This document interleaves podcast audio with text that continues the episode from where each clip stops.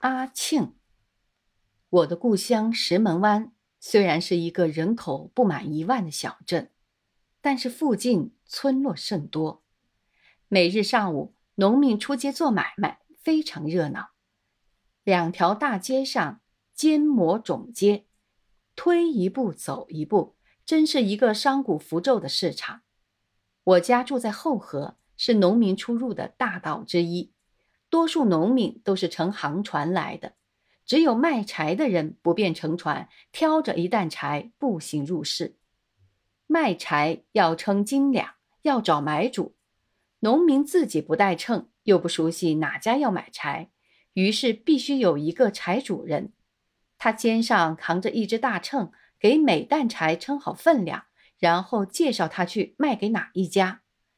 柴主人熟悉情况。知道哪家要硬柴，哪家要软柴，分配各得其所。卖得的钱，农民九五扣到手，其余百分之五是柴主人的佣钱。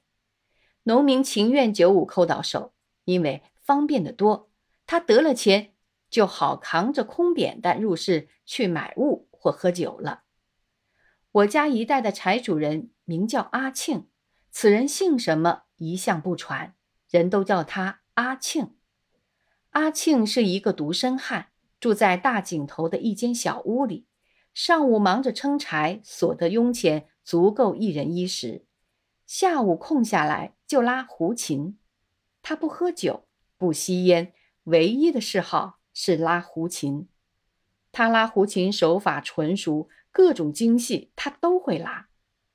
当时留声机还远不及普遍，就有一种。人背一架有喇叭的留声机来卖唱，听一出戏收几个钱。商店里的人下午空闲出几个钱买些精神享受都不吝惜，这是不能独享的。许多人旁听，在出钱的人并无损失。阿庆便是旁听者之一，但他的旁听不仅是享乐，竟是学习。他听了几遍之后，就会在胡琴上拉出来，足见他在音乐方面天赋独厚。夏天晚上，许多人坐在河沿上乘凉，皓月当空，万籁无声。阿庆就在此时大显身手，琴声婉转悠扬，引人入胜。浔阳江头的琵琶恐怕不及阿庆的胡琴，因为。琵琶是弹弦乐器，胡琴是摩擦弦乐器。摩擦弦乐器接近于肉声，容易动人。钢琴不及小提琴好听，就是为此。中国的胡琴构造比小提琴简单的多，但阿庆演奏起来效果不亚于小提琴，这完全是心灵手巧之故。有一个青年羡慕阿庆的演奏，请他教授。